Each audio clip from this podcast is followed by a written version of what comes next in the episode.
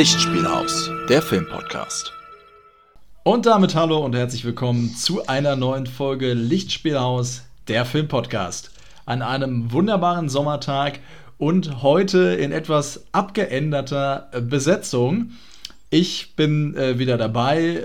Guten Abend zusammen. Mein Name ist Chris. Aber diesmal sind Kai und Mauritz nicht am Start. Dafür haben wir wieder einen Gast oder habe ich heute einen Gast, der uns auch schon einmal, äh, der schon einmal in diesem Podcast aufgetreten ist, und zwar Julian. Herzlich willkommen zurück. Einen wunderschönen guten Tag auch an dich nochmal, Chris. Vielen Dank, dass ich dabei sein darf. Und sehr ja, gerne. An diesem wunderschönen Sommertag, obwohl ich sagen muss, mir ist echt ein bisschen zu warm, ey. ja, ich fand es heute auch ganz schön heftig. Ne? Also es, es klebt irgendwie ah, alles. Ich ne? finde Sommer eigentlich ganz schön, aber irgendwann nach, in Woche 6 ist es irgendwann belastend. da kann ich dir auf jeden Fall nur zustimmen. Und obwohl wir äh, ja noch ein bisschen weit entfernt sind von neuneinhalb Monaten, haben wir ja bereits eine Folge über Horrorfilme gemacht. Da warst du ja äh, leider nicht dabei. Das war ja unsere Halloween-Folge, wo wir über unsere Lieblings-Horrorfilme gesprochen haben. Die habe ich, glaube ich, damals mit Mauritz gemacht. Ähm, obwohl wir ja noch ein bisschen entfernt sind von Halloween, äh, leiten wir heute mal wieder das Horrorthema ein. Und Julian, vielleicht magst du ja mal ein bisschen erzählen, was wir heute machen. Wir werden heute einen ganz besonderen, also nicht nur ja, doch, Regisseur trifft sogar auch ein bisschen zu, sondern einen ganz besonderen Schreiber besprechen, für den ich eine ganz persönliche Faszination empfinde. Vielleicht du auch. Es geht nämlich um Stephen ja. King. Und der geneigte Zuhörer wird es wahrscheinlich am Tag der Folge schon erkannt haben. Ja, vermutlich. Wir werden vielleicht wieder ein bisschen, also Stephen King, der Name wird auf jeden Fall im Titel auftauchen. Vielleicht werden wir so ein bisschen wieder spielen mit äh, irgendwie von Hotels, roten Ballons und. Umgedrehten Kreuzen. Zum Beispiel, irgendwie sowas. Werden wir da mit reinbringen. Aber ja, Stephen King. Ähm, natürlich auch einer der Autoren, die mich ganz besonders geprägt haben. Ähm, und tatsächlich wollte ich nochmal darauf eingehen, warum wir uns jetzt dazu entschieden haben. Äh, liegt sicherlich auch daran, dass viele seiner Werke ja tatsächlich Horror untypisch auch ganz viel mit dem Sommer zu tun haben. Also ganz oft verbinde ich so Sommertage mit vielen Werken von Stephen King. Äh, ich ganz, muss ganz ehrlich sagen, ich habe ja vor nicht allzu langer Zeit Stand By Me den Film gesehen und das Buch gelesen. Oder beziehungsweise mhm. die Kurzgeschichte. Und das ist auch so ein Sommertag, wie wir gerade den jetzt erleben. Und da habe ich mich sehr wiedergefunden bei den Temperaturen, ganz ehrlich. Fand ich schon irgendwie war sehr. Ja, das. Doch, hat mh. mich sehr abgeholt, muss ich sagen. Von da, vom Setting. Ist auf jeden Fall ein sehr guter Sommerfilm, aber äh, ich würde sagen, wir werden einfach mal chronologisch da reingehen. Ähm, Stand By Me ja ein bisschen späterer. Also wir werden jetzt, um das nochmal klarzustellen, jetzt nicht über die Bücher im Einzelnen reden, sondern natürlich, wir sind ja der Filmpodcast, in erster Linie über die Verfilmungen. Aber äh, natürlich kommt man ja nicht drum herum, auch über die Vorlagen zu reden und ob die Verfilmungen denn den Vorlagen gerecht werden oder nicht. Ähm, das kannst du, Julian, dann vielleicht ein bisschen besser einschätzen als ich, weil ich äh, bisher zwar mehrere Kurzgeschichtenbände schon von Stephen King gelesen habe, aber erst, äh, ja, sagen wir mal so zweieinhalb ganze Romane. Okay, dann äh, bist du sind wir, glaube ich, was Roman angeht, sind wir, glaube ich, auf einem Level. Ich okay, ja gut. muss ganz ehrlich sagen, ich sehe mich da auch eher in der Kategorie Kurzgeschichte. Das ist eher so mein Gusto. Obwohl ich die Romane von Stephen King, von dem, was ich bisher gelesen habe, das begeistert mich doch schon sehr. Aber man braucht halt, äh, ja, Lesefleisch. ja, genau, das wollte ich auch gerade sagen. Lesefleisch ist ein guter, guter Ausdruck dafür. Ich war neulich in der Buchhandlung und hatte sogar überlegt, aufgrund des Sommerwetters, ob ich mir mal äh, S besorge, das Buch, mhm. ne? Und dann habe ich gesehen, wie dick das ist. Äh, du hast es ja mittlerweile, oder? Äh, nee, ich habe es nicht. Ich habe die Outsider. Das ist ein, Ach so, ein okay, aber du ähnlich ja. seitengewaltiges Werk. aber ich wollte es. Ja, lesen. ich glaube, ich, mhm. Ich glaube aber, S hat sogar noch mal äh, einige Seiten mehr als, weil äh, The Outsider gab es dort auch und da hatte ich auch überlegt, aber S war wirklich ein richtiger, richtiger Schinken. Aber äh, wir wollen ja chronologisch vorgehen und. Ich ähm, würde da äh, kurz einhaken wollen. Ähm, ja. Ich meine, natürlich äh, sind wir, oder ihr, äh, ein Filmpodcast, aber ich glaube, dass man zumindest bei den Büchern natürlich auch ähm, die Daten da natürlich nennen sollte. Aber eine Frage, die ich äh, mhm. eingangs stellen würde, ähm, hast du da auch so eine Kingsche Faszination für oder wie hatte ich da, also hast du das wirklich gelesen, wo du Teenager warst oder wie hatte ich das, ähm, wie bist du da zugekommen zu King? Nee, ich bin tatsächlich, also den Namen kannte man natürlich, aber ich bin tatsächlich eher über die Filme daran gekommen. Also ich habe zuerst die Filmwerke gesehen und äh, darüber so ein bisschen die Faszination aufgebaut, ähm, auch damit mich mit den Geschichten mehr zu befassen. Okay. Äh, beziehungsweise mit den Büchern. Ähm, genau, von daher komme ich da eigentlich aus der anderen Richtung. Viele würden sicherlich sagen, zuerst haben sie die Bücher gelesen und dann die Filme geguckt. Aber von daher habe ich vielleicht auch noch eine andere Sichtweise darauf, gerade wenn es jetzt darum geht, okay, wie gut sind Adaptionen geglückt. Äh, wenn man natürlich erst den Film gesehen hat und dann das Buch liest, ist es natürlich nochmal eine ganz andere Erfahrung als anders. Ja, da hast du natürlich recht. Also ich muss ja ganz ehrlich sagen, ich bin gerade in dieser Phase, wo ich das äh, entdecke für mich quasi. Weil ähm, mhm. ich habe jahrelang Bücher gemieden wie nichts anderes, außer im Deutschunterricht, wenn man es mhm. lesen musste. Aber seit den letzten vier Jahren, glaube ich. Das hat so mit H.P. Lovecraft tatsächlich angefangen, dass ich eine Liebe ja. für Kurzgeschichten entdeckt habe und da kommt man bei Stephen King natürlich auch nicht ähm, dran vorbei, weil er hat sehr viele auch Kurzgeschichtenbände herausgegeben. Und mhm. da hat mich das darüber so ein bisschen hingezogen und jetzt bin ich auch gerade so voll im Fieber, auch nachdem ich letzte Woche so viel von Stephen King auch ähm, in Vorbereitung auf den Podcast konsumiert habe äh, bin ich noch voll mhm. drin tatsächlich. Deswegen wollte ich das mal von dir wissen, wie du da so gerade dazu ähm, stehst.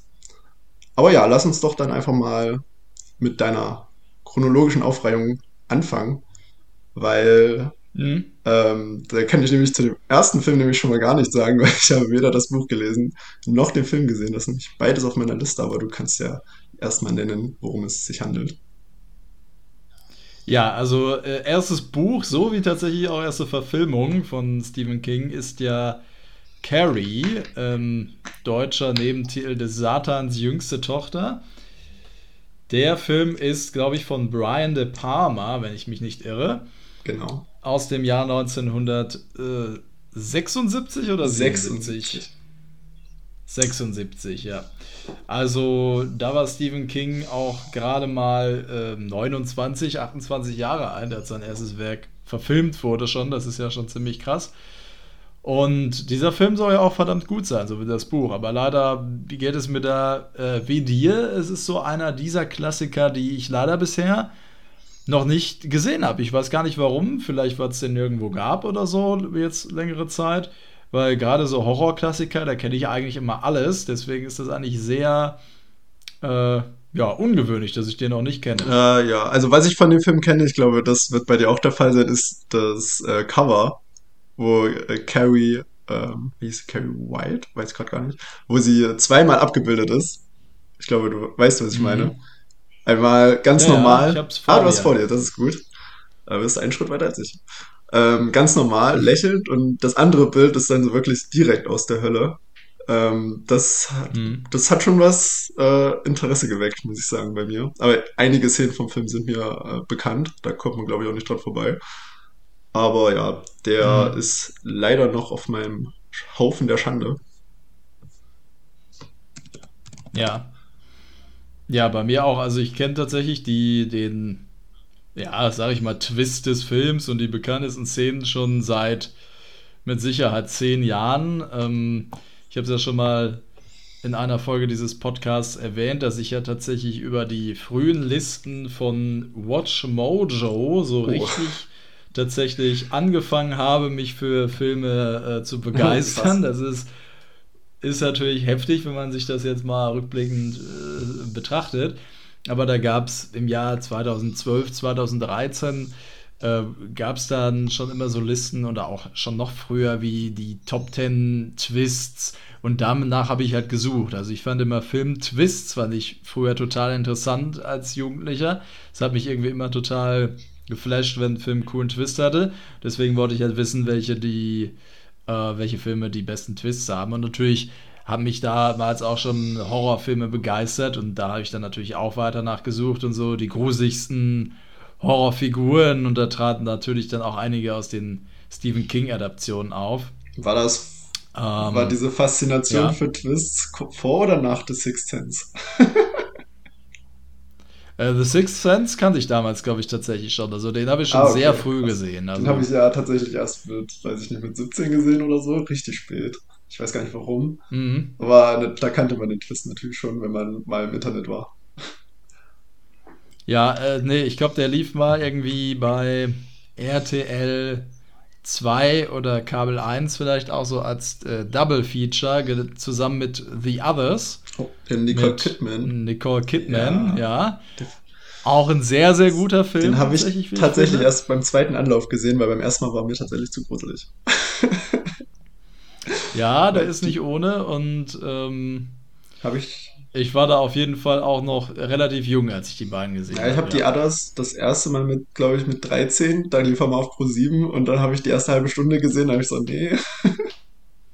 und dann irgendwie. Ja, obwohl er ja eine FSK 12 tatsächlich ja, hat. Das, also, ja, aber da geht es meistens immer nur ums Bild und nicht um.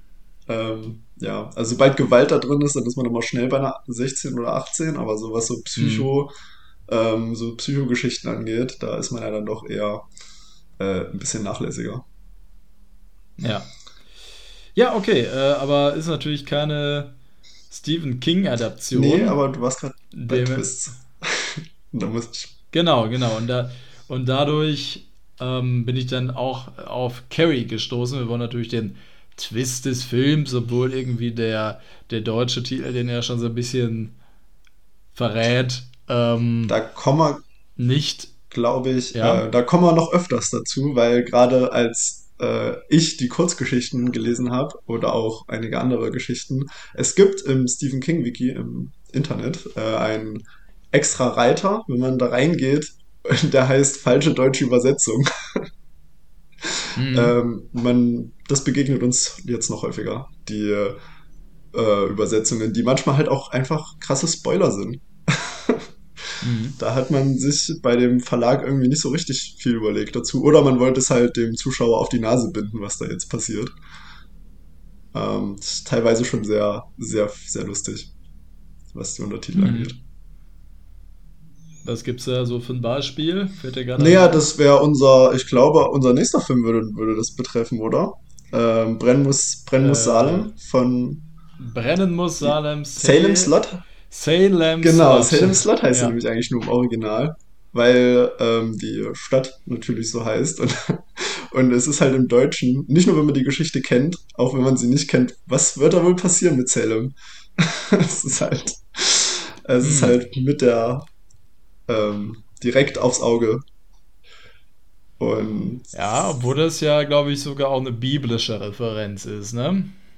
Pff, ja, nein, ja, ist, also da hat Stephen King hat sich lustigerweise ja mal dazu geäußert, nicht zu Brennen muss Salem, aber zu einer anderen Geschichte, die äh, noch nicht verfilmt wurde, ähm, dass mhm. er äh, die deutschen Übersetzungen seiner Werke relativ lustig findet, weil er, er hat dann in, war in London auf so einer Pressekonferenz und da hat er gesagt, naja, wenn ich die so veröffentliche wie, wie im Deutschen, dann muss ich mir auch die Enden, kann ich dir ja gleich an den Anfang schreiben. da muss ich mir gar nicht so viel Arbeit machen und die erste Stimmung aufbauen. das fand ich sehr lustig. Also hat er hoffentlich auch mitgekriegt, ähm, dass das hier im Deutschen anders gehandhabt wird, teilweise mit seinen Werken. Ja, hm, ja, er hat ja, glaube ich, auch eine relativ große Fanbase in Deutschland. Ähm, aber äh, Salem's Lot ist trotzdem nicht, um da nochmal drauf zurückzukommen, bei uns in die Kinos gekommen, sondern äh, ist, glaube ich, ein TV-Film gewesen. Ne? Ich habe den tatsächlich auch nicht gesehen. Ich habe den. Aber bin an deiner Meinung interessiert. Ich habe den letzte Woche geguckt, am, am Wochenende. Mhm. Und der ist ja von Toby Hooper. Ja, vom Chains, Texas genau, Chainsaw Massacre Regisseur. Genau, da habe ich auch Mhm. Augen gemacht. Obwohl ich sagen muss, es passt, äh, hat tatsächlich ein bisschen gepasst von der Inszenierung her, weil ähnlich wie beim Texas Chainsaw Massacre, wo der Film eigentlich brutaler ist, äh, nicht so brutal ist, wie man ihn sich erzählt hat, meinte ich. Ähm, ist es so ähnlich Mhm. wie bei Salem Slot auch. Da gibt es einige Szenen, wo man denkt, uh, jetzt äh, kommen aber Body-Horror-Momente und dann wird äh, relativ für den Film noch äh, ungeniert mit einer Schwarzblende weggeschnitten. Was ich an sich jetzt nicht so verkehrt Mhm. fand, aber was halt etwas unbeholfen wirkt, stellenweise. Vor allen Dingen, wenn man Texas Chainsaw Massacre gesehen hat, wo das deutlich besser gemacht hat. Liegt sicherlich auch daran, dass es ja so ein TV-Film war. Ja, ne? Da es sicherlich auch nochmal stärkere das- das Restriktionen ne, als im Kino. das kann sein. Ist ja auch relativ, äh, relativ alt schon, der Film von 79 und er geht drei Stunden, ne? Äh, beide Hälften zumindest. Ja, das zusammen. wusste ich nicht, tatsächlich. Ich, das war nach, nach der Arbeit, da bin ich ähm, zwei, naja, halb, halb elf nach Hause gekommen. Oder dreiviertel elf. Dann habe ich die Mhm. Blu-ray einfach reingelegt und habe nicht auf den, auf den Timer geguckt. Und dann habe ich den so angeguckt. Der war eigentlich auch nicht schlecht, weil er finde, also ich finde, ich habe das Buch nicht gelesen, aber was mir der Film gegeben hat, war, hast du The Fog gesehen von John Carpenter? Ja. der hat so eine ähnliche Stimmung, finde ich. Das ist, das ist nicht Okay. so direkt Mhm. Horror, sondern das ist wie so, wenn du draußen sitzt am Lagerfeuer, so wie The Fog ja auch anfängt, jemand erzählt dir eine, eine Gruselgeschichte und du sitzt so draußen im Dunkeln, Ja. vielleicht regnet es draußen noch, macht man sich vielleicht einen Tee und hört jemanden zu, wie man, wie einem was erzählt. Das ist jetzt nicht direkt krass gruselig, aber das ist so ein leichtes, so ein ganz leichtes Schaudern. Das gefällt mir eigentlich sehr gut als Grundstimmung. Das Ja. das Problem war für mich auch die Lauflänge, weil der geht wirklich drei Stunden und 15, glaube ich. Und Mhm. das tut ihn in dem Sinne nicht so gut, als dass man natürlich merkt, dass äh, Stephen King da, oder beziehungsweise was Stephen King typisch ist, dieses Aufbauen einer Stadt mit den ganzen Menschen, die da drin wohnen, das macht er ja sehr gerne in den Romanen auch. Aber im, in Filmform ist es etwas trocken stellenweise und das kann sich ziehen, vor allen Dingen, wenn man den spät abends guckt. Da kann man gerne mal einschlafen. Mhm. Aber wenn man das Buch gelesen hat und eine bessere Verfilmung sehen will, es gibt nämlich nicht nur eine, ähm, dann würde ich tatsächlich die nehmen, weil die ist eigentlich am nächsten am Original dran, auch wenn ich finde, dass der, ja, der Antagonist, also eigentlich weiß man ja, worum es geht schon, ähm, aber der Antagonist ist nicht so gut getroffen, aber der Rest ist eigentlich sehr stimmig, muss ich sagen. Ja, ich glaube, das ist auch tatsächlich die einzige Szene, die ich kenne aus dem Film, wo sich der Antagonist dann zeigt. Das ist auch das Cover vom Ähm, Film tatsächlich. Und das finde ich tatsächlich für die Zeit ähm, sehr, äh, sehr gruselig eigentlich. Also, das ist wirklich eine Szene, die mir auch früher immer viel Angst eingejagt hat. Ja, ich glaube, ja, das ist natürlich richtig. Man muss es natürlich immer mit dem zeitlichen Aspekt betrachten, ne? Weil natürlich heute sagt man ja immer, man ist abgestumpft, obwohl ich das jetzt nicht so richtig unterschreibe. Das ist, eigentlich stimmt das nicht so richtig. Aber was Filme angeht, da ist es natürlich richtig. Da hat man schon eine ganze Menge gesehen. Ähm, deswegen äh, heut, mit heutigen Maßstäben natürlich nicht. Für damalige Verhältnisse, ja, finde ich, dass der schon seine Momente hatte. Auf jeden Fall. Mhm. Aber jetzt, Was würdest du dem für eine Wertung ich geben? gucke gerade tatsächlich. Ich habe den bei Letterbox habe ich den dreieinhalb von fünf gegeben. Okay. Tatsächlich. Mhm. Also immer noch ein guter Film. Ja, also ich fand, ich fand ihn gut.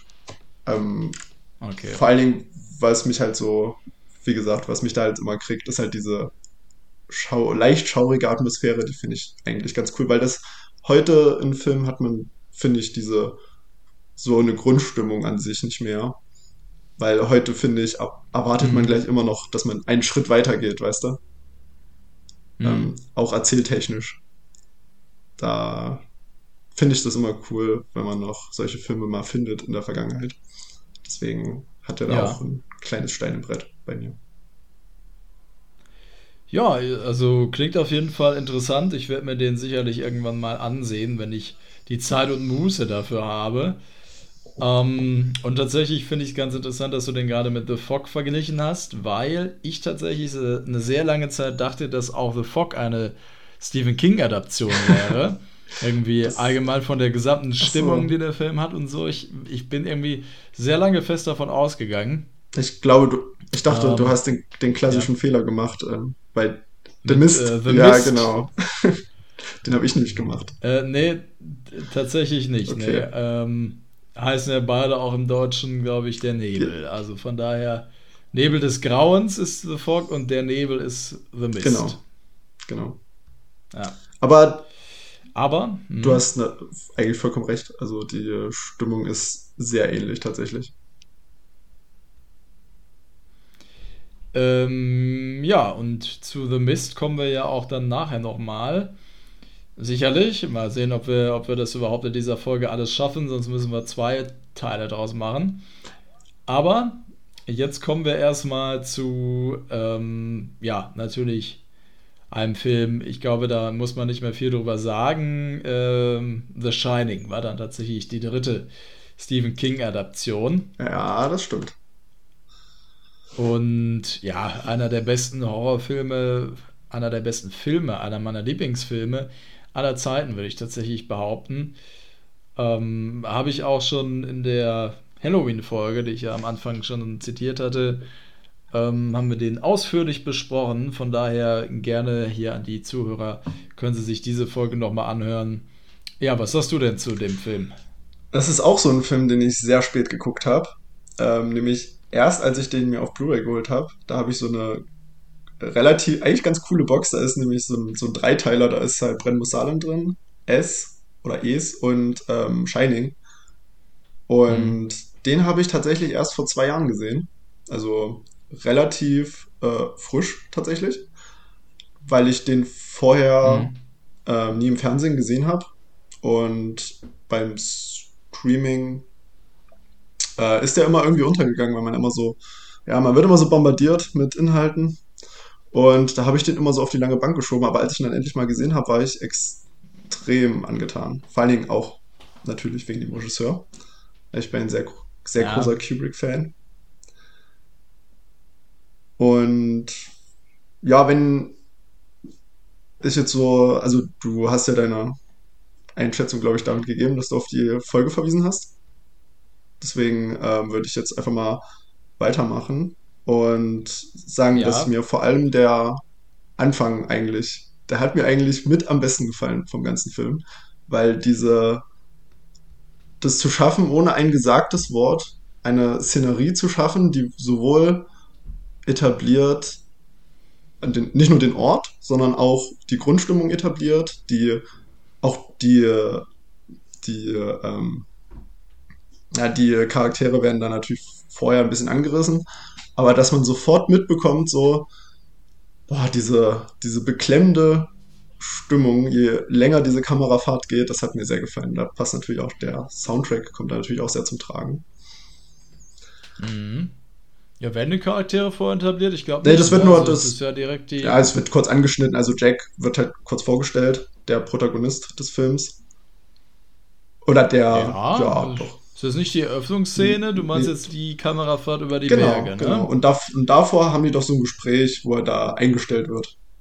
Also da wird halt nur angerissen, aber da kriegt man schon mit, ähm, was Jack Nicholson da ähm, für einen Menschen porträtiert eigentlich kriegt man das ganz gut mit. Das ist ja auch der Grund, warum Stephen King ähm, die Kubrick-Verfilmung auf der Abschlussliste hat. Mhm. Ähm, weil, um, ja, kann, kann ich jetzt kurz anreißen, wenn ich darf. Ähm, du kannst es gerne, ich würde gerne auch noch was dazu sagen, weil ich das Buch ja jetzt gerade fast durch habe. Also. Ach so, Ach so, ja. okay, gut. Nee, dann ähm, würde ich das, dann würde ich kurz meine Ausführungen zum Film fertig machen. Ähm, hm. Also insgesamt im Film, ohne das Buch gelesen zu haben, also nur bis zur Hälfte leider, dann hat es mich verlassen, fand ich eine, einen der besten Horrorfilme, glaube ich, ähm, die ich so gesehen habe, weil die, weil Kubrick es schafft, die Momente so auch mit den Charakteren so aufzubauen, dass das alles so auf ein auf eine Spitze zuläuft, die äh, schon ähm, ja Gänsehaut. Also ich sage nur Treppenszene, Ähm, da hatte ich echt, da hatte ich echt krasse Gänsehaut. Vor allem, wenn man den im englischen Ja. Original guckt. Ja, ich finde, er hat ganz, ganz viele ganz tolle Szenen. Also ich könnte mich da jetzt auch gar nicht auf eine festlegen, die ich am liebsten mag. Auch ganz tolle, wie er, wie er Spannung erzeugt. Auch allein die, die Dreirad-Szenen beispielsweise sind ja großartig.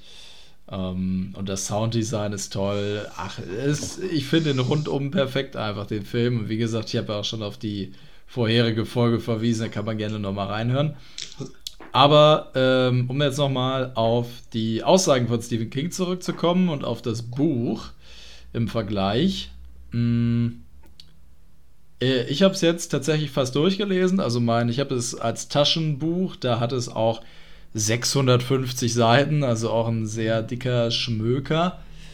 Und es ist auch, würde ich sagen, eines der besten Bücher die ich bisher so gelesen habe. Obwohl ich es nicht immer lesen konnte, weil es halt wirklich einen schon, also ich, ich habe es meistens nicht vorm Einschlafen gelesen, weswegen ich jetzt auch ziemlich lange dafür gebraucht habe, um es tatsächlich äh, jetzt fast durchzukriegen, Hm. weil ich dann meistens nicht so in der Stimmung dazu war. Aber ich kann tatsächlich verstehen, warum Stephen King die Verfilmung nicht gefällt weil tatsächlich das Buch in eine ganz andere Richtung geht, was jetzt die, die Charakterzeichnung zum Beispiel angeht. Und ich glaube auch, dass Stephen King mit dem Buch was ganz anderes wollte als Kubrick mit dem Film. Also ich finde, beide sind für sich gesehen sehr, sehr tolle Werke. Aber ich kann nachvollziehen, warum Kubrick die Änderungen, die er im Film gemacht hat, zum Buch gemacht hat. Und ich kann auch nachvollziehen, warum Stephen King ähm, enttäuscht ist von der Adaption seines Werkes. Okay. Äh, dann wollte ich aber ganz kurz fragen, also in irgendeiner Form spoilen tun wir jetzt nicht. Das ist nämlich der Grund, warum ich gerade ein bisschen rumgeeiert habe bei der, äh, wie ich den Film fand, weil ich wollte nämlich eigentlich über drei, vier Stellen reden, aber habe ich gedacht, naja, wenn wir nicht spoilen, dann äh, ist es schwierig, da direkt zehn zu nennen. Ähm, wie handhaben wir das denn jetzt genau? Ja, ich würde sagen, wenn du es umschreiben kannst, dann mach das. Ich meine, ich weiß, ich habe den Film sechs oder sieben Mal gesehen. Also ich, Okay, ich weiß vermutlich sowieso, wo, worüber du dann okay. Weil äh, es wäre tatsächlich schade für die Leute, für die wenigen Leute, die uns vielleicht zuhören und den Film noch nicht gesehen haben. Ich habe übrigens sogar ein T-Shirt von dem Film. Ähm, das wurde mir mal zum Geburtstag geschenkt.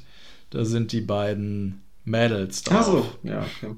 Aber na gut, ich dachte schon, das ist diese, die ikonische Szene mit Jack, wo er durch die Tür guckt. Hier ist Johnny. Also, Ne, ach die so, ist es okay, tatsächlich gut. nicht, ne. Äh, das hätte ich äh, jetzt am ehesten erwartet.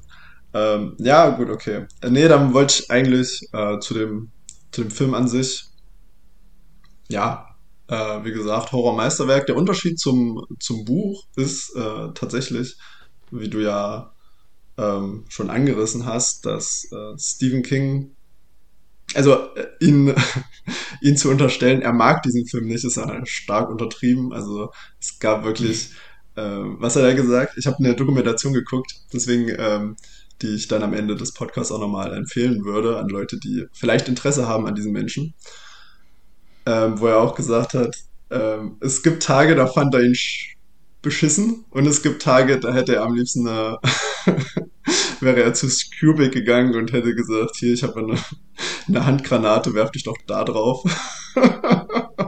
Also schon sehr, äh, sehr negativ, was den Film Mhm. tatsächlich anbetrifft, weil dieser Film sehr eine autobiografische Note hat. Tatsächlich. Denn äh, ähm, Der Film oder das das Buch Buch? hat eine sehr, eine sehr Achso, du hast der Film gesagt, Achso, okay. Entschuldigung. Das Buch hat eine sehr autobiografische Note, weil äh, Mhm. Stephen King ein sehr lange, sehr großes Alkoholproblem hatte, auch Drogenproblem hatte und äh, zu viel geraucht hat.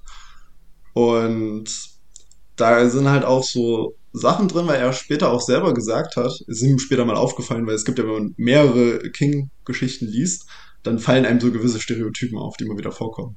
So ist es ja auch bei, bei Salem Slot oder ähm, bei Carrie ist es, glaube ich, auch so. Da hast du mal einen, einen Alkoholiker, dann hast du mal einen Schriftsteller und es geht immer um Religion. Mhm. Das sind so, so Grundthematiken, die ziehen sich durch eigentlich die meisten Geschichten, die er schreibt. Und das ist ihm eine Zeit lang nämlich gar nicht richtig aufgefallen, bis, ihm, bis er mal darauf hingewiesen wurde, dass er eigentlich die meiste Zeit über sich selber geschrieben hat. Und da hat er nämlich eine Anekdote dazu.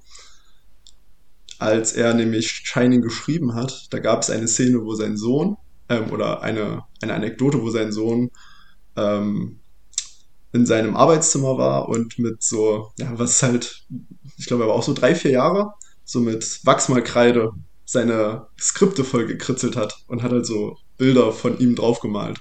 Und da ist er, hat er realisiert, in seiner Art und Weise, wie er reagiert hat, dass er gedacht hat, oh, ich, das ist, das ist wie Jack gerade reagieren würde. Mhm.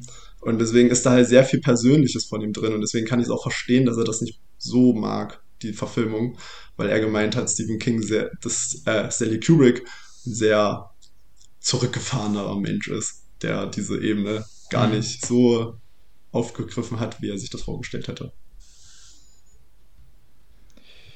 Ja, wir haben auch tatsächlich noch gar nicht äh, darüber gesprochen, worum es überhaupt geht in dem Film. Ist mir jetzt mal aufgefallen oder im Buch. Äh, ja, ja äh, das liegt hauptsächlich daran, dass ich etwas unsicher war am Anfang, wie viel wir denn verraten wollen. Ja, ähm. also es geht um äh, Jack Torrance. Er ist im, im, tatsächlich erfährt man im Buch sehr, sehr viel über seine Hintergrundgeschichte, im Film eigentlich gar nichts so wirklich. Ähm, passt auf ein Hotel auf in der, also im Winter. Das Hotel hat nur in der Sommersaison geöffnet und im Winter ist er praktisch der Hotelsitter. Und er, das Hotel liegt sehr, sehr weit außerhalb äh, in den USA, vermutlich in Maine oder was, in welchem Bundesland es liegen soll? Uh, in welchem Staat? Also das ähm, für die, für die äh, TV-Verfilmung von The Shining, die ja unter Stephen King seiner Feder entstanden ist, war wohl die Vorlage das Stanley Hotel, was wohl, glaube ich, in Maine liegt. Aber was, was ja. äh, Kubrick für eine Vorlage hatte, kann ich dir gar nicht sagen. Also das, ich finde, das in Kubricks Film sieht auch großartig aus. Das Stanley Hotel habe ich mir dann angeguckt, weil ähm, jedenfalls noch mal kurz und dann passieren halt immer mehr merkwürdige Dinge in diesem Hotel und alle äh, drehen ein bisschen durch. So kann man das äh, vielleicht. Äh, ja, also die, die Grundhandlung äh, ist ja eigentlich auch, ähm, es geht ja nicht nur um Jack, sondern es geht auch um seinen Sohn, Danny, der mhm. ist fünf. Und ja äh, seine Frau, die ja auch mit in diesem Hotel sind. Naja, passt da nicht alleine drauf auf. Und Danny hat. Ja, ja, mit seiner Familie. Genau, genau, ist mit seiner Familie da. Und Danny hat auch eine gewisse, ja, also das ist eigentlich, das ist eigentlich kein Spoiler. Danny hat äh, gewisse, äh, ja, gewisse Fähigkeiten, die ein Kind von fünf Jahren eigentlich nicht hat, außer mit. Ja. Eine Gabe. Eine Gabe, genau. Das Shining. Teil. Title genau. Drop. Und da finde ich, ähm, ist das im Film fast so ein bisschen Mittel zum Zweck, während das Buch auch viel mehr noch darauf eingeht. Ähm, ich meine, es ist ja auch danach benannt, also von daher. Ja. Klar. Ähm, und tatsächlich geht dann auch die Fortsetzung noch deutlich mehr darauf ein. soll ich denn gar noch sagen? Also Stanley Hotel ähm, habe ich mir auch angeguckt. Ich finde das Overlook Hotel, also wie es im Film von Kubrick dargestellt ist, finde ich viel besser. Also auch als ich das Buch gelesen habe, natürlich liegt es auch in der Reihenfolge, wie man die Medien dann konsumiert, habe ich die ganze Zeit ja. an das Overlook Hotel aus dem Auf Film gedacht. Ich finde das so, so eine großartige Kulisse und falls ich mal irgendwie In die Gelegenheit dazu kriege, dann würde ich es auf jeden Fall auch gerne mal. In Colorado meinst du? Also da liegt es nämlich. Unbedingt, mhm. ja. Also Colorado jetzt kommt auf meine Liste. Ähm, ich glaube, man kann ja sogar da noch ein Zimmer buchen, oh, ne? Also ich glaube, man kann da sogar drin. Wenn das, wenn das so ist, dann seit dem Film mehr denn je. Ja. Ja, ich finde, es ist wirklich eine der tollsten Filmkulissen, so, ne? Ja, finde ich auch. Ich meine, ich, weiß, ich weiß tatsächlich gar nicht, ob auch die ganzen Szenen innen drin auch in diesem Hotel gedreht worden sind oder ob man sich da andere Kulissen für genommen hat. Es kann sein, dass sie das in einem Studio ähm, gedreht haben. Ja. ja, jedenfalls, ähm, also dieses Stanley Hotel sollte wohl auch für das Buch die Vorlage sein, aber da finde ich die, die Wahl von Kubrick definitiv besser. Äh, Okay. ähm, wenn, du, wenn dich das jetzt ja. noch interessiert, dann kann ich dir das auch schon erzählen. Ähm, der Film wurde, die Innenaufnahmen wurden im Elstree Studio in London gedreht. Okay. Wir das. Okay. hm. Ja, gut, die sind natürlich auch sehr, sehr toll. Ähm, großartige Farbkompositionen auch. Ähm, ja, einfach ein, ein fantastischer Film, den ich sehr gerne in der Weihnachtszeit gucke. Echt in der Weihnachtszeit? Wegen, dem- wegen dem Schnee oder hast du den das erste Mal an Weihnachten Ja. Ich weiß ich nicht mehr so genau. Irgendwann hat sich das so, hat sich das bei mir so eingebürgert, dass ich den gerne in der Weihnachtszeit Okay, gucke. gut. Sicherlich auch wegen des Schnees. Ah, krass, ja, gut. Ja, aber das kenne ich. Ich habe auch Filme, die ich auch da, die eigentlich kein Weihnachtsthema haben, aber die man dann zu der Zeit dann guckt. Hast, hast du denn auch die Fortsetzung gesehen? Dr. Sleep? Nee, die habe ich nicht gesehen. Die habe ich nämlich auch gesehen, ist ja auch ein Buch und in meiner ähm, Auflage von The Shining ist auch tatsächlich hinten ein kleines Exzerpt von Dr. Sleep drin. Ähm, und das Buch ist, glaube ich, noch gar nicht so alt, von 2013 oder so. Und äh, spielt halt auch, genauso wie die Filmadaption, auch circa 35 bis 40 Jahre nach den, der Handlung von The Shining. Ähm, und begleitet eben den nun erwachsenen Danny Torrance, der halt ähm, ja immer noch mit, mit dem Shining zu tun hat. Und darum gibt es halt in, geht es halt im Dr. Sleep deutlich, deutlich mehr. Geht so ein bisschen dem Geheimnis hinter dem Shining auf den Grund, was ich jetzt nicht unbedingt brauchte, aber was der Film sehr gut gemacht hat, wie ich fand, war erstmal Ewan McGregor spielt er den älteren Danny, was natürlich ein toller Schauspieler ist, ähm, meistens. Und was der Film toll gemacht hat, ist diese die Aufnahmen, die nochmal das Overlook und an den 1980er Film von Stanley Kubrick erinnern. Weil, ja, das ist einfach pure Nostalgie und da sind auch noch viele tolle Szenen dabei. Insgesamt von der Handlung hätte ich den Film nicht gebraucht, aber sicherlich ein, ein nettes Add-on, ist jetzt nichts, was den, das Original kaputt macht. Okay. Ja, ich werde mir mich damit auf jeden Fall noch auseinandersetzen. Was man, denke ich, jetzt schon mitgekriegt hat bei King, dass die meisten Geschichten, um die es geht, sehr viele übernatürliche Elemente haben. Das zieht sich auch so ein bisschen durch die Bücher, nicht durch alle Geschichten, aber die meisten tatsächlich. Da kann man das so ein bisschen, ja, ähm, charakterisieren, dass es da viele übernatürliche Geschichten gibt. Ja.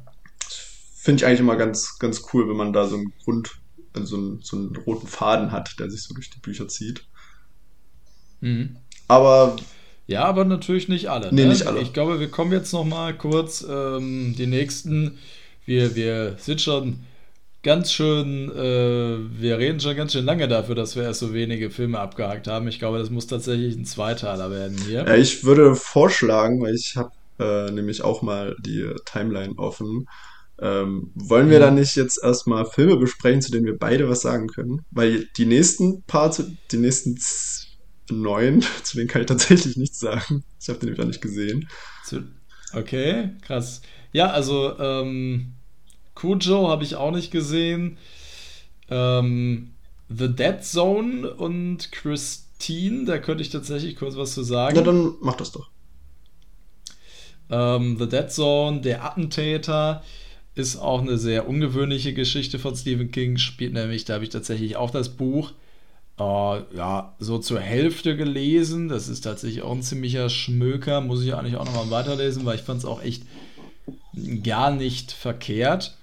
Der Film ist auch okay, den kann man sich angucken mit Christopher Walken in der Hauptrolle und mit, ähm, ja, wie heißt er denn? Mai nee, nicht Michael Sheen. Wer ist denn nochmal der Vater von Charlie Sheen?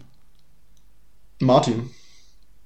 Martin Sheen, genau. Ähm, es geht um einen Mann, der auch eine besondere Begabung hat, ähnlich wie in The Shining.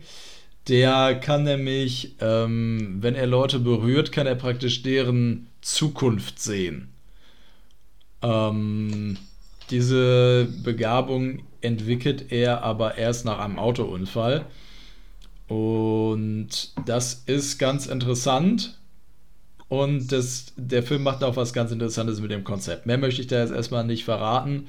Kann man sich auf jeden Fall angucken. Was man sich angucken sollte, meiner Meinung nach, ist tatsächlich Christine von John Carpenter, der natürlich auch ein großartiger Regisseur ist. Und äh, ich glaube, du kannst dich gerne korrigieren, du bist ja auch ein großer Fan von ihm, hier seine einzige King-Adaption hat, oder? Ich, ja, ja, doch, doch. Das ist die einzige die einzige Option, nachdem wir herausgefunden haben, dass The Fog gar keine ist. ja, genau, ist genau, tatsächlich richtig. die The Fog hat einzige King-Adoption. Das ist korrekt. Ähm. Und hier geht es um ähm, einen Highschool-Schüler, der ähm, nicht so wirklich klarkommt an seiner Schule, häufiger mal gemobbt wird und irgendwann von einem mysteriösen Mann auf einem Schrottplatz ein Auto geschenkt bekommt. Und zwar ein, ich kann dir sofort sagen, welches Modell es ist. Das ist nämlich ziemlich wichtig, ist nämlich ein sehr, sehr schönes Auto, einen verrosteten Plymouth. Und zwar ähm, 1958er Modell des Plymouth Fury. Ähm, ein, ein toller, toller Wagen, den er bekommt und äh, der entwickelt ein bisschen ein Eigenleben. Klingt ein bisschen weird, aber der Film ist super. Ja, den, also das Einzige, wo ich den gesehen habe, ist tatsächlich, ich wollte mir bei, bei Netflix, wollte ich mir tatsächlich angucken, bis er dann leider rausgenommen wurde. Deswegen hatte ich die Möglichkeit leider nicht mehr. Was auch aber ganz cool ist, ist auch so ein, irgendwie so ein Ding von Stephen King. Die äh, Fähigkeit, unbelebte Gegenstände zu einer enormen Bedrohung hoch zu stilisieren. Das macht er tatsächlich einige Male, nicht nur bei Christine. Und das finde ich immer echt cool, obwohl ich ein bisschen die Befürchtung habe, ich weiß, das kannst du mir vielleicht beantworten, dass die Gefahr natürlich besteht, dass es sehr in die Trash-Richtung geht. Ähm, ist das denn so bei Christine? Ich habe den nämlich nicht gesehen. Ähm, ich würde sagen, nein. Okay. Also, was sicherlich auch daran liegt, dass die Effekte, wirklich, der Film ist, glaube ich, von 83, sind unglaublich gut. Also richtig, richtig gute Effekte, was das Auto angeht. Also man muss, ist jetzt kein Spoiler, aber dieses Auto beult sich halt auch selber aus und ist praktisch so ein bisschen unkaputtbar irgendwann. Und das sind, sieht richtig gut aus in dem Film. Liegt sicherlich auch daran, also ich glaube, man hätte den Film verkacken können, wenn es jetzt ein Regisseur gewesen wäre, der das nicht geschafft hätte. Aber dadurch, dass John Carpenter den gemacht hat, ist, geht das wirklich nicht in die Trash-Richtung. Er ist ein bisschen insane und man muss so mit dieser Prämisse irgendwann warm werden, sicherlich. Aber nee, ich finde den wirklich richtig gut. Okay, cool. Das hört sich, hört sich sehr, sehr gut an. Ich glaube, ich, den werde ich auch mal, wenn ich den mal vor die Flinte bekomme, dann werde ich den auch mal ähm, mir anschauen. Möchtest du denn dann weitermachen? Denn zu Christine habe ich, wie gesagt, nicht mehr zu sagen. Ja, dann kommen zwei Filme über Kinder, die ich auch nicht gesehen habe: Children of the Corn und Firestarter. Dazu kann ich auch nicht sagen. Ich weiß, dass es einen neuen Firestarter gibt, der ist letztes Jahr rausgekommen.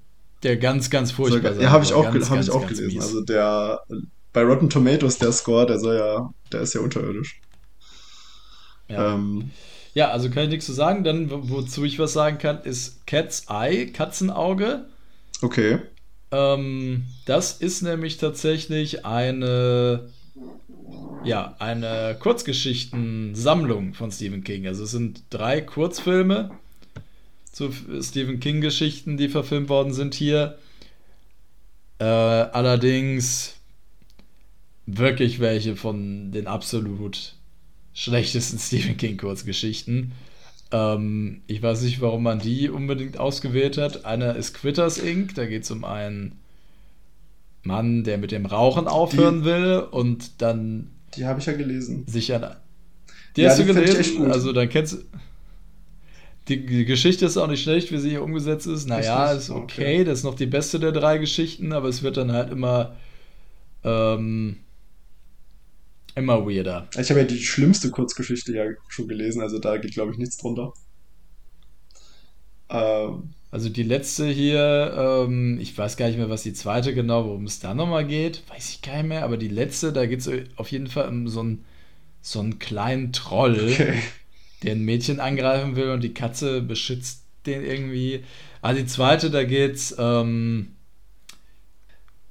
ach, ich weiß es, nicht, ich krieg's nicht mehr hintereinander. Auf jeden Fall, die ist ein bisschen interessant, die letzte ist absoluter Trash. Also das auf jeden Fall muss man sich nicht angucken, ihr Katzenauge. Was ist denn deiner Meinung nach die schlechteste Stephen King Kurzgeschichte? Äh, die schlechteste Stephen King Kurzgeschichte, die auch verfilmt wurde aus irgendeinem Grund, ist der Mangler. Der Wäschemangler. Von, von Toby Hooper. Das ist ja geil. Aber das überrascht mich gerade. Das okay. überrascht mich gerade selber. Ich habe gerade mal geguckt. Ähm, der Wäschemangler ist. Ich habe die Kurzgeschichte gelesen, den Film habe ich nicht gesehen. Ich möchte den eigentlich auch nicht sehen, aber wenn der von Toby Hooper ist, dann dann muss ich die, glaube ich, mal gucken. Nee, da, das ist, ich weiß, ich glaube, die ist 15 Seiten lang gefühlt oder so. Das ist eine sehr kurze Geschichte. Da geht es eigentlich nur um einen, um einen Wäschemangler, der wie Christine ungefähr zum Leben erwacht, weil, äh, mhm. ja, wie das da halt so ist, das Blut einer Jungfrau hat es zum Leben erweckt und da sind da direkt die Dämonen rein und haben den Wäschemangler direkt besessen. Und da gibt's das schrägste Zitat, was ich je in einer Stephen King-Geschichte bis jetzt lesen musste wo ein Polizist zu der Frau, die sich geschnitten hat, nach Hause kommt. Und dann klopft er und dann sagt er so zu ihr, ich muss Ihnen eine Frage stellen. Das meine ich ganz ernst. Es geht hier um Leben und Tod. Sind Sie noch Jungfrau? Und das, ist, das, ist wirklich, das ist wirklich, das ist wirklich Sahne. Ähm, aber das, da habe ich mir auch gedacht, ach King, das kannst selbst du nicht glaubwürdig verkaufen, das jetzt hier. Weil am Ende ach, ist auch egal, wenn man das spoilert. Am Ende bricht der Wäschemangler aus, reißt sich aus dieser Fabrik los und läuft über die Straße. absolut, okay. absolut ein, eine, eigentlich eine furchtbare Kurzgeschichte, aber sehr unterhaltsam, auch wenn sie absolut nicht gruselig ist. Der Film geht tatsächlich eine Stunde 46. Was? Echt? Oh Gott, was ja. haben wir da? Das ist ja. ja dreimal so lang wie die Kurzgeschichte. Hilfe. Oh Gott. ja, nee, ja. Ich, kann ich, nie, ich kann die Kurzgeschichte schon nicht empfehlen. Also, aber ich gucke mir vielleicht trotzdem mal an, weil er von Tobi Hooper ist, dann äh, erwarte ich Großes. Geht tatsächlich länger als äh, Stand By Me, den wir vielleicht jetzt als nächstes besprechen. Oder möchtest du noch kurz was zu Stephen Kings einziger Regiearbeit Natürlich. sagen? Natürlich. Ähm, Rhea M. oder Maximum Overdrive, wie er im Original heißt. Ja, äh, Rhea M, so heißt nämlich der Komet, der auf die Erde knallt. Der wird äh, Rhea M genannt. Und mhm. Maximum Overdrive heißt der eigentlich im Original. Ich kann mal kurz dazu sagen, im Deutschen heißt die Lastwagen und die auch in der Kurzgeschichtensammlung, genauso wie The Mangler in Night Shift oder Nachtschicht erschienen ist. Das ist auch richtig komisch. Die titelgebende Geschichte, die ja Night Shift heißt im Englischen, die dieses ganzen, die den Band zusammenhält, die heißt im Deutschen Spätschicht. Weiß auch keiner warum. Das ist okay. Aber das ist, ich finde, das ist der beste Film, den ich je gesehen habe. Auch der einzige Film, den Stephen King, wie, wie, du schon gesagt hast, Regie geführt hat. Da ein sehr gutes Zitat. Also Stephen King hat sich sehr darüber gefreut. Der beste, du hast gerade gesagt, du findest es der beste Film, den du je gesehen hast. Ja, es ist auf eine trashige Art und Weise. Also es ist nicht, okay. es ist nicht real der beste Film, den ich je gesehen habe, aber es ist einer der besten Filme. Also so, so wie man, weiß ich nicht, so wie man Sky, Sky Sharks wie man den als besten. So auf eine so, so bad it's good. Ja, Art. genau. Also ich okay. weiß nicht, wie man den Film nicht gut finden kann, weil. Worum geht's? Es geht. Überhaupt? Genau. Es geht darum, dass eines Tages knallt der Komet Rhea M auf die Erde und auf einmal machen sich Lastwagen selbstständig. Also die äh, haben keinen Automodus, sondern die fahren einfach von alleine los, fahren auch selber zur Tanke. Und was eigentlich schlimmer ist, überfahren Menschen. Und da kann der Film aufwarten mit einigen sehr herben Splatter-Effekten, die auch mhm. einfach Eyecatcher-Szenen sind. Ähm, es sind aber nicht nur Lastwagen, sondern auch andere, also generell spielen alle Maschinen verrückt. Gleich am Anfang gibt es eine sehr ikonische Szene, finde ich, für mich, wo Stephen King an den Geldautomaten geht. Und ähm, da steht dann auf auf Englisch natürlich, da steht dann da, du bist ein Arschloch. und dann dreht sich King zu seiner Frau um und sagt, ich kann dir kein Geld abgeben, der, äh, Geld abheben, der Automat nennt mich ein Arschloch. und dann gibt's so einen Schnitt. Und dann gibt's so einen anderen Typen, der sich eine Cola holen will und da kriegt die Cola halt direkt in die Eier und fällt um. Also auf diesem, äh, auf Ja. diesem Humorniveau sind wir unterwegs. Ähm, King hat selber gesagt, ihm hat sehr gefreut, dass der Film was geworden ist, denn er war nach eigener Aussage so zugekokst, dass er sich, äh, ja, dass er überhaupt Regieanweisungen geben konnte. Das hat ihn sehr beeindruckt. Also, ähm, ja, hat er wahrscheinlich auch halb ernst genommen, die Dreharbeiten. Bin ich mir nicht so sicher. Aber der Soundtrack kommt von ACDC. Das kann man auch, kann man auch Mhm. gut finden.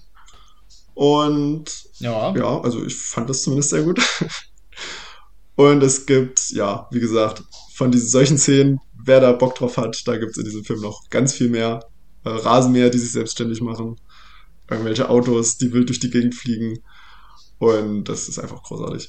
Also, wer sowas möchte und auf sowas steht, dem kann ich das sehr, sehr wärmsten empfehlen. Klingt auf jeden Fall nach einem Meisterwerk. Klingt nach einem Meister. Ja, ja auf jeden Fall. Wie, wie gesagt, es ist ein Meisterwerk. Aber Okay, kommen wir vielleicht zu, von einem vielleicht Trash-Meisterwerk zu einem Film, der tatsächlich gut ist und ich glaube dann auch zuerst nicht, also wirklich reinen, nicht Horror- oder nicht übernatürlichen Geschichte, die wir hier behandeln. Ähm, und zwar Stand By Me. das Geheimnis eines Sommers. Ja. Du hast ihn erst kürzlich gesehen. Wie hat er dir denn gefallen? Ich habe ihn nicht nur gesehen, ich habe ihn auch gelesen im Vorhinein. Ah ja, das ist eine Kurzgeschichte. Genau. Auch, ne? Die hast ja irgendwie die, die, die Leiche oder so. The ne? Buddy heißt der genau.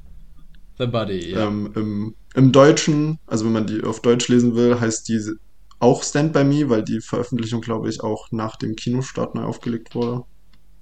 Glaube ich. Mhm. Ähm, mir hat, Ist in der Kurzgeschichtensammlung Frühling, Sommer, Herbst, Winter und Tod oder so. genau, die auch im Deutschen nur so heißt, im Original heißt einfach nur Different Seasons. Jetzt kommen wir wieder bei, sind wir wieder bei ähm, deutschen Übersetzungen. Ja, aber die finde ich eigentlich ganz nette Übersetzung. Ja, ich finde, die sind für mich immer ein Touch too much. So. Ähm, Okay. dass man verrät immer irgendwie ein bisschen viel. Aber naja, wie auch immer. Darum soll es jetzt nicht gehen.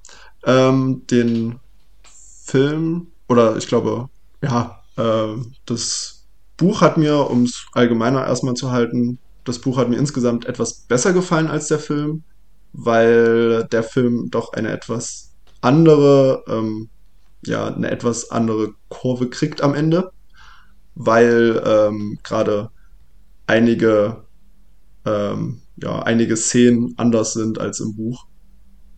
Oder besser gesagt in der Kurzgeschichte. Aber vorneweg, es geht um vier Kinder. Äh, der Hauptprotagonist heißt Gordy, der die Geschichte auch erzählt. Der ist nämlich Schriftsteller und reist quasi, damit fängt auch der Film an, in Wie so oft bei Stephen Genau, habe ich ja schon, wie, wie schon, genau. Es gibt ja diese auch Stereotypen, die in King-Geschichten immer wieder auftauchen. Und Gordy, ähm, ja, erinnert sich an seine Kindheit und geht zurück nach Castle Rock. Oder besser gesagt.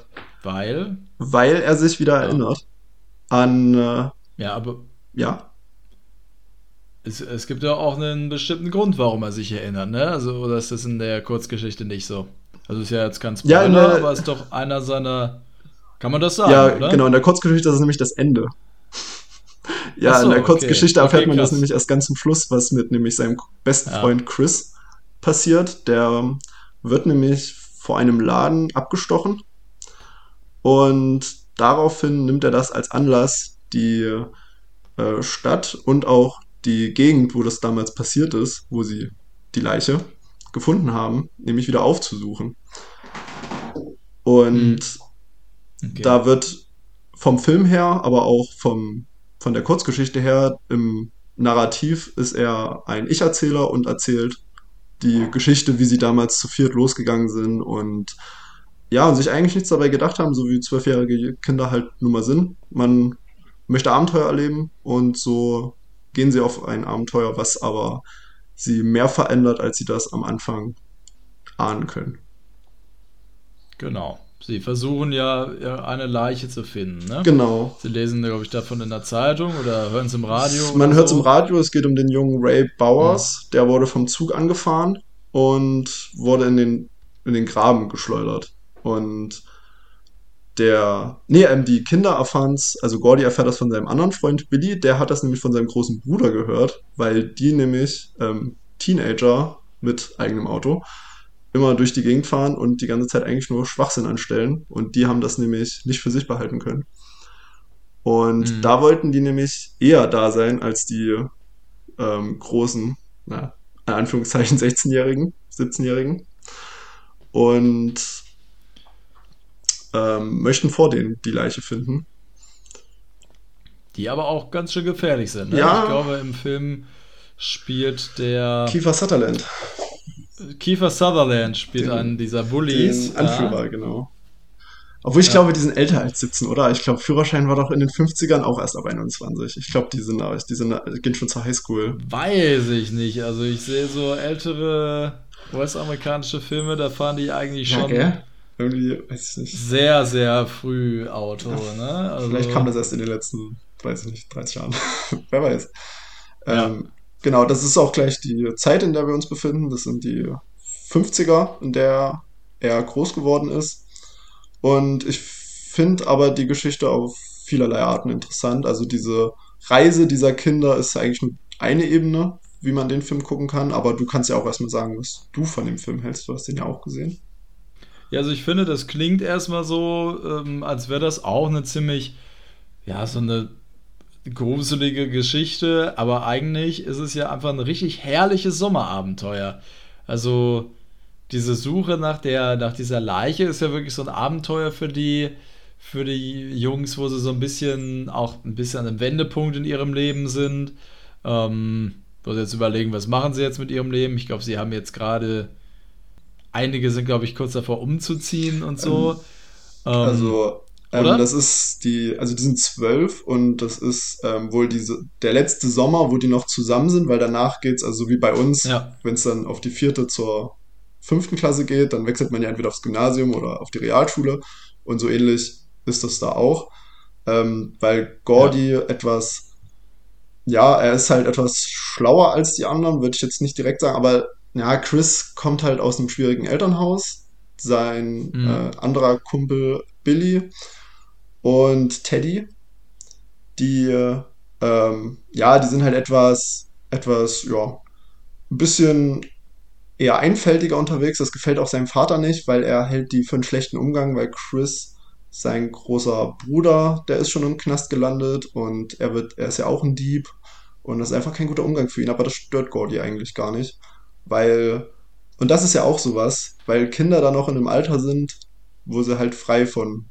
Vorurteilen sind und man lernt ja auch im Laufe des Films die Kinder kennen und die sind eigentlich alle durch die Bank weg echt in Ordnung. hm. Und ja, das ist halt der letzte Sommer, wo sie danach aufgeteilt werden und Gordy kommt dann auf eine, so, ich glaube, so eine Art Gymnasium und die anderen kommen dann halt auf so Regel- oder Hauptschule, wäre es bei uns im Vergleich. Kenne mich mit dem amerikanischen Schulsystem jetzt nicht so gut aus. Ähm, ja, genau, und das ist halt dieser auch Scheideweg, wo sich die Kinder auch im Laufe der Reise damit auseinandersetzen müssen. Mhm. Und Ja. Und ich finde auch, also ich weiß ja nicht, wie es bei dir war, aber äh, mich erinnert der Film auf jeden Fall sehr an, an die Sommer, die man damals so hatte. Als man noch unbeschwert war, als man äh, jung war und eigentlich den, den Sommer nur genutzt hat, um irgendwie draußen unterwegs zu sein und jeden Tag irgendwie mit seinen Freunden verbracht hat. habt ihr auch Leichen gesehen, ja? Ich. Nee, das, das haben wir nicht, aber so, so Abenteuer, also ich finde, es weckt auch schon so ein bisschen den, den Abenteurer in einem dieser Filme und man, man hat ja auch Lust, mit diesen Jungs auf diese Reise zu gehen.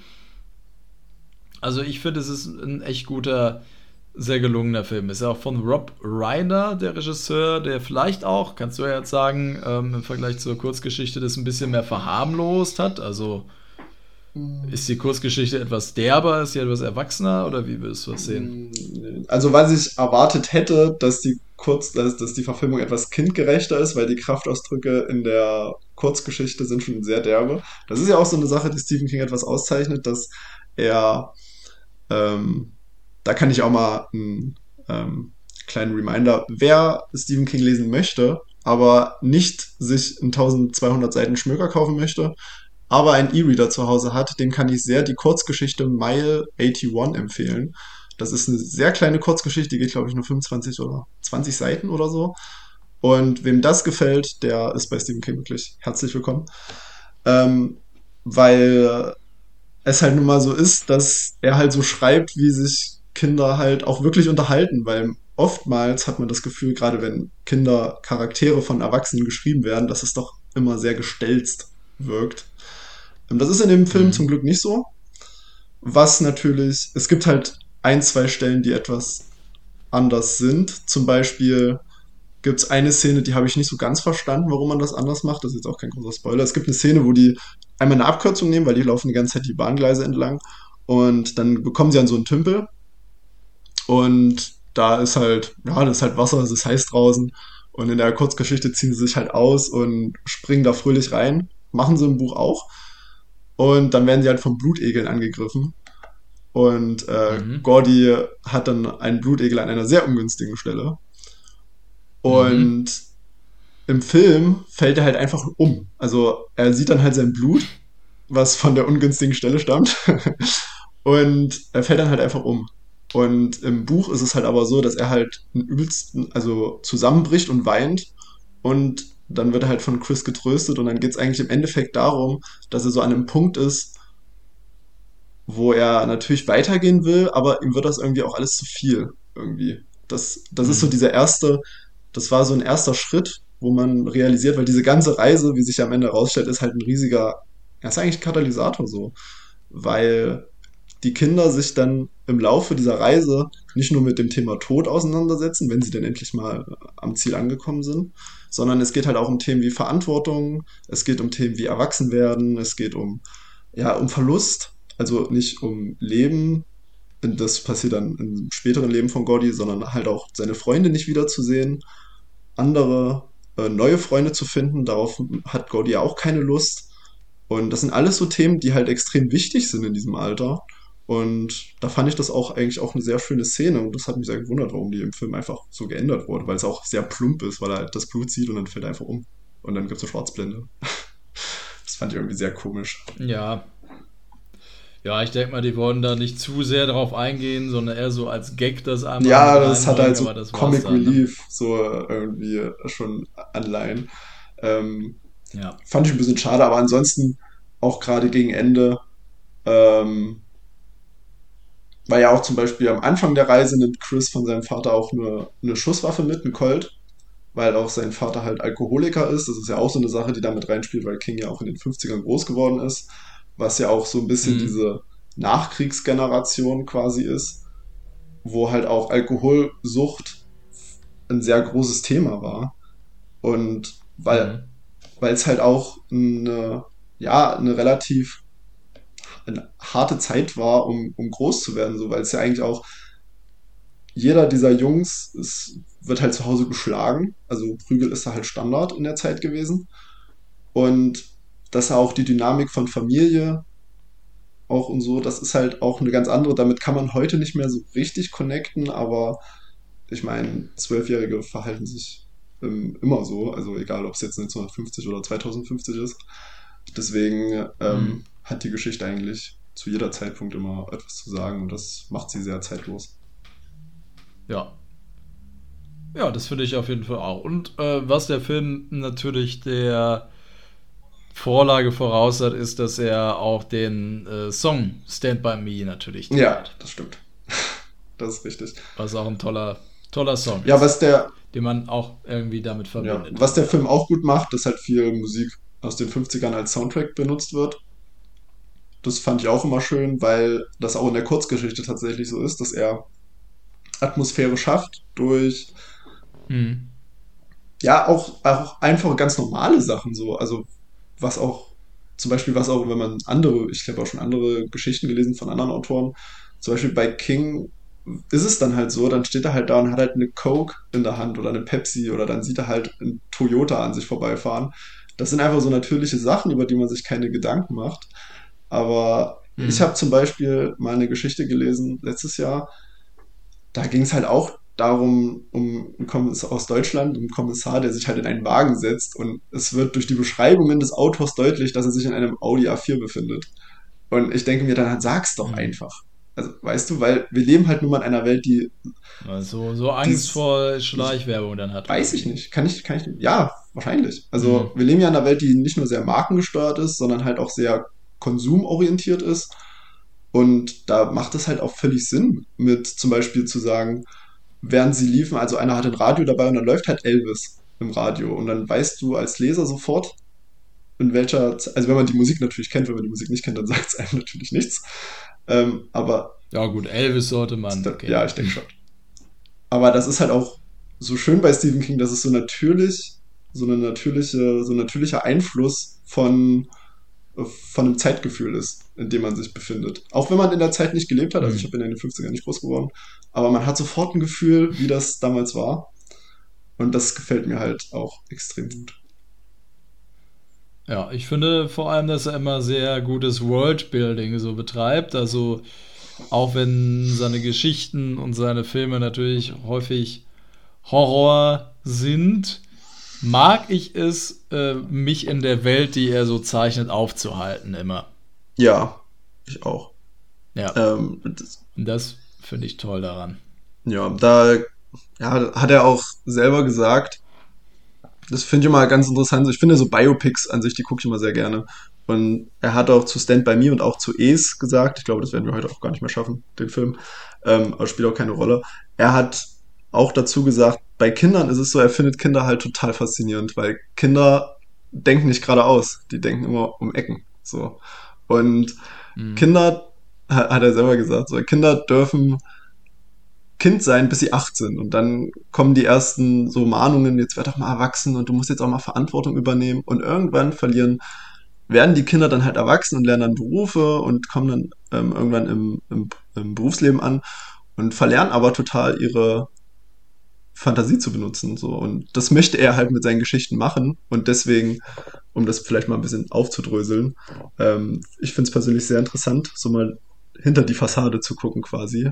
Ähm, und deswegen hat er auch so Charaktere zum Beispiel wie Carrie oder wie Danny, die verschiedene Fähigkeiten haben, weil er darauf hinweisen möchte, hier, guck dir deine Kinder an, beschäftige dich mit denen, was das eigentlich, was das, wie, wie besonders die eigentlich sind, so was die für Fähigkeiten haben. So, das möchte er eigentlich mit den, mit den Geschichten an die erwachsenen Leser vermitteln und dass, wenn man mit so einem Gedanken die Geschichten dann liest, ähm, zum Beispiel bei, bei Stand By Me hat man es auch so gut gemerkt, aber sowas mal auch so gehört zu haben und gesehen zu haben, das finde ich schon, das macht's, macht's für mich tatsächlich zu was Besonderem. Mhm.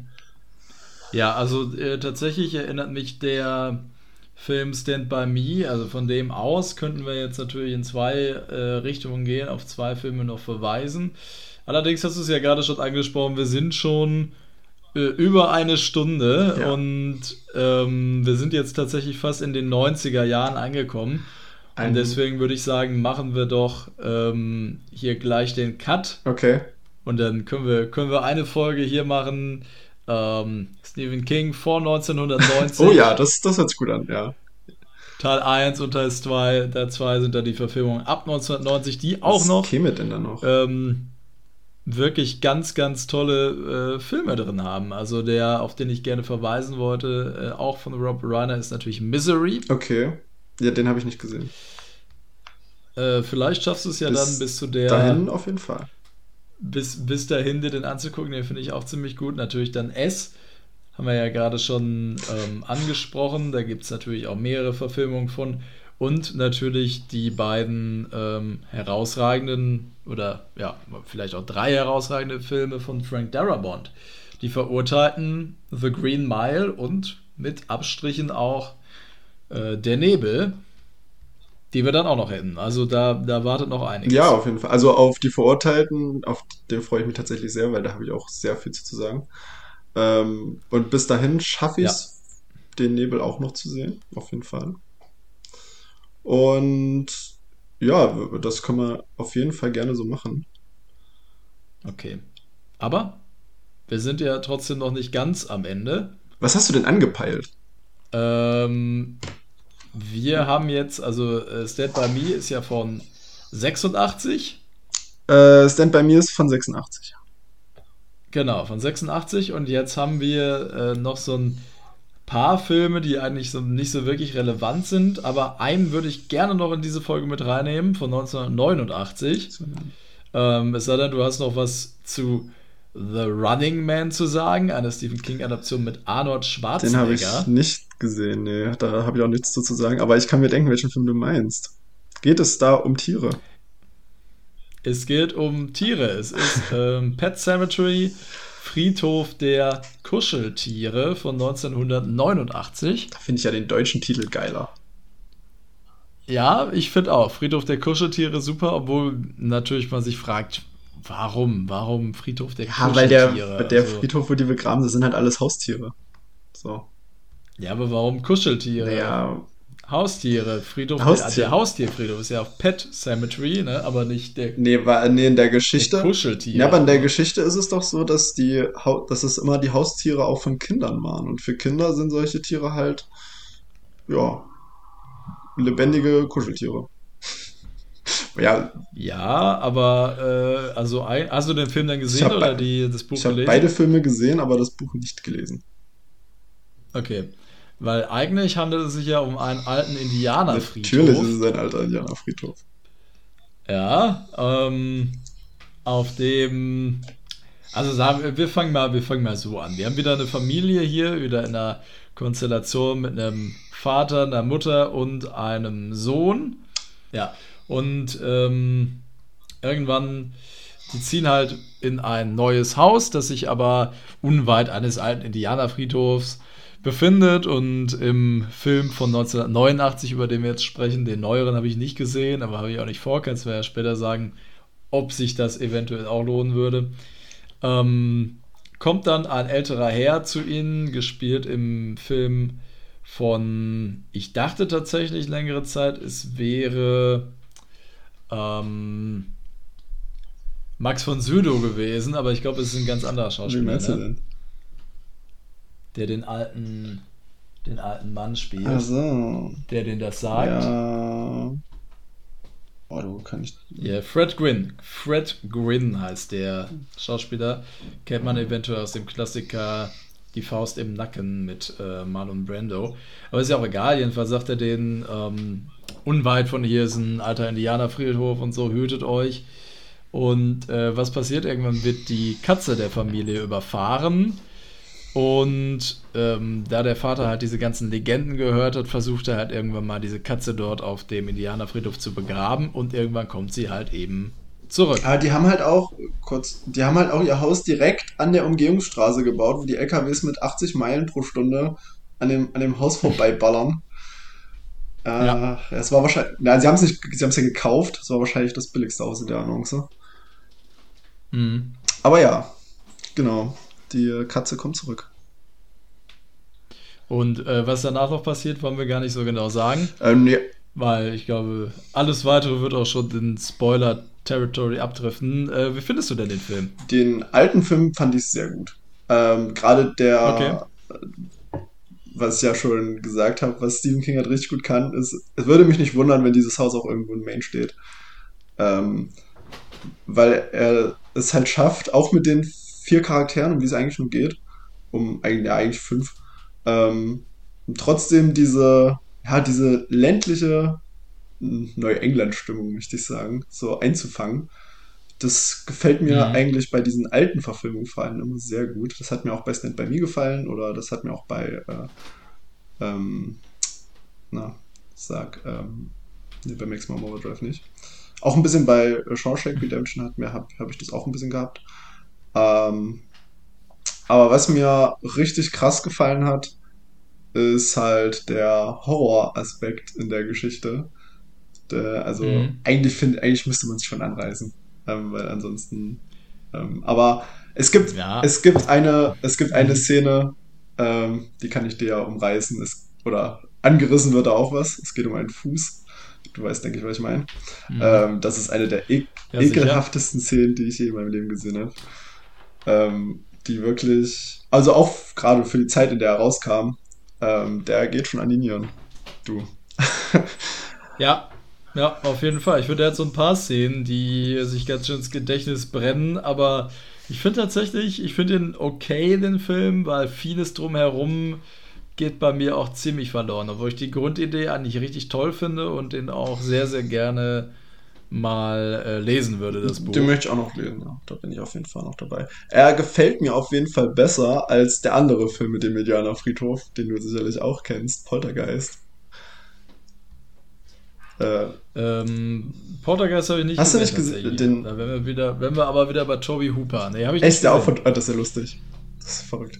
Ähm, da gibt es ja auch einen Indianerfriedhof und den habe ich mal nachgeholt. Der ist furchtbar gealtert. Furchtbar. Mhm. Ähm, aber der hat die Thematik halt auch, ich meine, das ist natürlich mega albern, aber im, was halt auch, ja, was halt cool ist, dass er trotz dieses absurden Settings es schafft, dass man das irgendwie kauft. Zumindest solange der Film läuft. Mhm. Und das finde ich, das ist völlig ausreichend. Ja. Ähm, wie findest du denn, achso, ich wollte noch zum 89er, ähm, zum 89er Film was sagen, ist tatsächlich auch eine Seltenheit, dass es hier mal eine Stephen King-Adaption ist, die von einer Regisseurin inszeniert wurde, und zwar von Mary Lambert. Ja, stimmt. Also das mal, mal am Rande. Ansonsten kennt man sie eigentlich durch nicht, nicht so wirklich andere Filme. Halloween Town 2. Hat das, hat das was mit Halloween zu, äh, hat das was mit Halloween zu tun oder was ist das? Nein, nein, das ist so, ein, so eine so. Eher kindliche Gruselreihe, sag ich so. mal. Und äh, tatsächlich auch Pet Cemetery 2, den zweiten Teil. Ähm, kam der auch noch in den 90ern? Der kam 92. Ach, das war safe. In, aber das war ein Direct-to-Videothek-Film. Das denke ich tatsächlich auch. Ich, ist auch nicht, also meines Wissens nicht nach einer Stephen King-Vorlage. Nee, das, das hört sich an wie äh, mit dem Namen nochmal. Denn sie wissen nicht, was sie ausleihen. Bisschen. genau, genau, richtig. Allerdings ähm, ist äh, Pet Cemetery 2 mit Edward Furlong. Ach Quatsch. Ja, kennt man vielleicht aus Terminator 2 oder ja. ähm, auch American History X. Das war, das war nie, wahrscheinlich nie sein erster Filmauftritt, aber das waren wahrscheinlich so die, das waren wahrscheinlich die Brot- und Butterfilme, damit es abends was zu essen auf dem Tisch gibt. Ja, Edward Furlong ist natürlich, also der Film, wie gesagt, von 92, also müsste einer seiner ersten sein. Der war da natürlich auch noch sehr jung. Ich weiß ja gar nicht, wie alt, wie alt ist denn der jetzt? Ich weiß gar nicht, wie alt er ist. Kann ich gar nicht schätzen. Ist, ist der Mitte 40? Ach, ist der, ich dachte, der wäre älter. Oh, krass. Nee, der spielt ja den Jungen in Terminator 2. Ja, ja, aber war der nicht in dem Film schon 16? Oder 18? Nee, ach nee, Quatsch, stimmt, der war viel jünger. Der war relativ stimmt. jung. So 12, 13 ja, oder so. Naja, egal. egal. Ja. Ähm, ähm, also ich finde den, den Pet Cemetery von 89 teilweise auch nicht so toll gealtert, aber. Ich, also von den, ähm, von den, ähm, von den Effekten her, gerade was dieses die Splatter-Szenen angeht, von denen es ja echt ein paar gibt. Ähm, mhm. Also ich muss sagen, es ist gut gealtert. Also gerade durch die handgemachten Effekte hält sich das nochmal eine ganze Ecke länger, als wahrscheinlich die neue, letzte Inkarnation sich halten wird. Also ich möchte jetzt hier nicht zu, zu sehr spoilern, aber ich finde gerade gegen Ende musste ich doch tatsächlich ein bisschen, äh, teilweise ein bisschen lachen, was natürlich nicht sein soll. Ähm, aber das kann, kann natürlich jeder anders sehen. Was ich allerdings sehr ähm, beklemmend finde, welche Szenen, sind die mit der Schwester des Protagonisten. Ja. Jetzt musst du mich mal jetzt bisschen auf die Sprünge helfen. Das ist schon ähm, vier Jahre her, dass ich den gesehen habe. Also, oder, oder die, die Schwester der Frau ist es, glaube ich, oder? Also es gibt äh, so Rückblenden. Ach, die zeigen, das. dass die, ich glaube, es ist die Frau, ne? Die Frau eine Schwester ja, hatte. Ja, genau, ja, ja, das, das war, äh, ja, das war die. Ein bisschen entstellt, entstellt war stimmt. und dementsprechend versteckt wurde. Ja, stimmt. Ähm, Im Elternhaus. Und diese Szenen sind wirklich, also die finde ich wirklich sehr gruselig. Die wirken immer noch sehr krass, finde ich. Ja, stimmt. Das sind, das sind so Sachen, wenn man die ja. hört, fallen die einen direkt wieder ins Gedächtnis rein. Das habe ich total verdrängt, ja. Ja. Das war die, das war die, war das nicht die Cousine? Ich glaube, es war, die, die, Schwester. Schwester. Okay. Ja. Ja, stimmt, das ich, hat bei mir auch. Ich meine, ja. Ach, spielt auch im Endeffekt keine Rolle. Ähm, Aber es hat bei mir tatsächlich auch bleibenden Eindruck hinterlassen. Ja, also ah, dieses, dieses Gesicht, was, was sie hatte, das, äh, ja doch. Aber wenn du da nicht drauf, näher drauf eingehen willst, dann ja, aber hast auf jeden Fall. Zelda recht. übrigens. Also mit, mit Z. Zelda. Zelda heißt die Schwester. Wenn ihr äh, den Film nicht gesehen habt, ihr könnt ja gerne mal Zelda äh, Pet Cemetery 1989 eingeben bei äh, Google. Aber ähm, wie gesagt, Triggerwarnung ist wirklich, wirklich, wirklich verstörend immer noch. Ja. Also ich muss dann immer, ich bin immer so ein bisschen zwiegespalten. So. Also wenn es dann zum Beispiel um Filme geht, so irgendwann, ja, also ich meine, natürlich, ich finde es richtig, wenn man unbefangen an eine Sache rangeht. Aber zum Beispiel auch sowas wie Carrie, ich meine, der Film ist von 73, also 76. Äh, ja, 76. Das Buch ist von 74. Ja. Mhm. Ähm, ah, ich weiß nicht, irgendwann löst sich es dann irgendwann auf. Also, wenn man. Ja, ich bin da mal ein bisschen zwiegespalten tatsächlich. Aber ist natürlich voll legitim, wenn man da ähm, nur angeheizt werden möchte und möchte das dann unbefangen erleben. Dann kann ich es natürlich auch verstehen. Ja. Ja, also diese Szenen, finde ich, wirken immer noch sehr.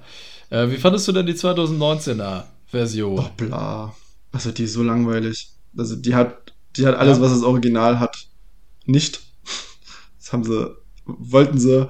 Also es gibt besagte Szene mit dem Fuß auch, aber da haben sie sich gedacht, dann nehmen wir nicht mal echtes Blut, sondern nehmen einfach CGI-Gewitter und ach, wen die da, mhm. wen die da als äh, jung gecastet haben. Also es war furchtbar. Äh, auch die Dramaturgie hat von vorne und hinten nicht hingehauen, weil die schauspielerische Leistung auch sehr unterirdisch war. Also mir hat er gar nicht gefallen. Ich glaube, ich habe dem bei Letterbox anderthalb Sterne gegeben oder so.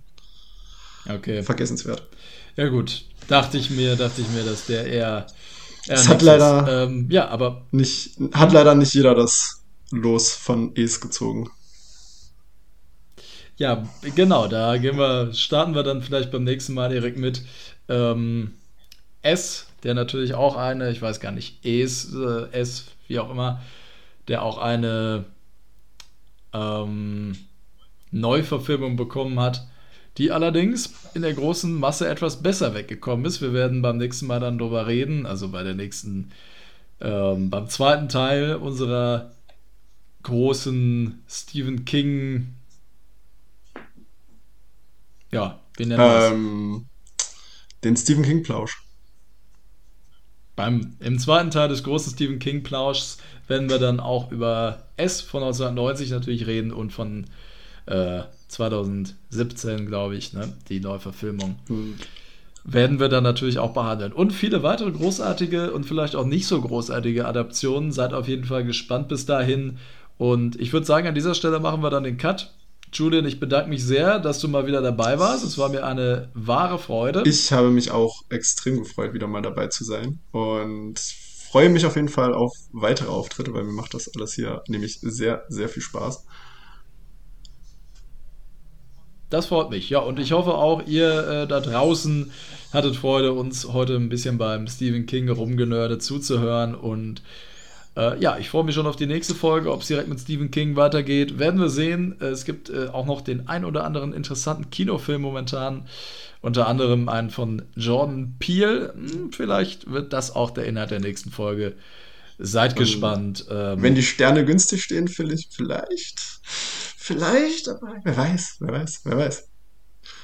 Wer weiß, aber vielleicht wer weiß, hat, ob es. Ja, hm? vielleicht gibt es auch ein anderes Thema, wer weiß. Aber wir werden sehen. Weil ich noch einschieben möchte, die Jungs werden sich sicherlich freuen, wenn ihr den Podcast bei Spotify bewertet. Das habe ich nämlich festgestellt letzte Woche, dass es möglich ist. Wahrscheinlich geht das schon seit letztem Jahr und ich bin wieder zu langsam mit allem. Ähm, aber da werden sich die Jungs sicherlich riesig freuen, wenn ihr das machen würdet. Auf jeden Fall. Das tun wir. Ich glaube, aktuell haben wir ähm, eine, keine 5,0. Ich glaube, wir haben eine 4,5 oder so. Ist natürlich auch gut, aber da geht noch was. Also gebt uns gerne eine gute Bewertung bei Spotify. Da würden wir uns ja, sehr drüber freuen. Auf jeden Fall. Und der Instagram-Account, ich weiß gar nicht, ist der, ist der öffentlich? Der Insta-Account?